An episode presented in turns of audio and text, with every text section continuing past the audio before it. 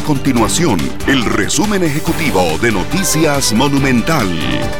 Hola, mi nombre es Alejandro Meléndez y estas son las informaciones más importantes del día en Noticias Monumental. En el 2023 los diputados tuvieron que tomar decisiones importantes en medio de la crisis de seguridad, educación y las reformas pendientes.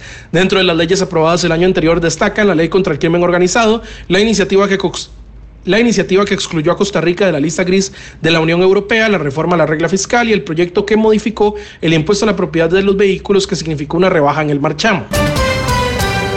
El Cuerpo de Bomberos atendió el primer incendio en estructura del año 10 minutos después de haber iniciado el 2024 en San Rafael de Heredia. Esta emergencia fue provocada por un juego de pólvora. De acuerdo con la información del Departamento de Prensa de la institución socorrista, no hubo heridos en la atención de ese incidente que fue abordado por la estación de bomberos de Heredia. Estas y otras informaciones usted las puede encontrar en nuestro sitio web www.monumental.co.cr. Nuestro compromiso es mantener a Costa Rica informada. Esto fue el resumen ejecutivo de Noticias Monumental.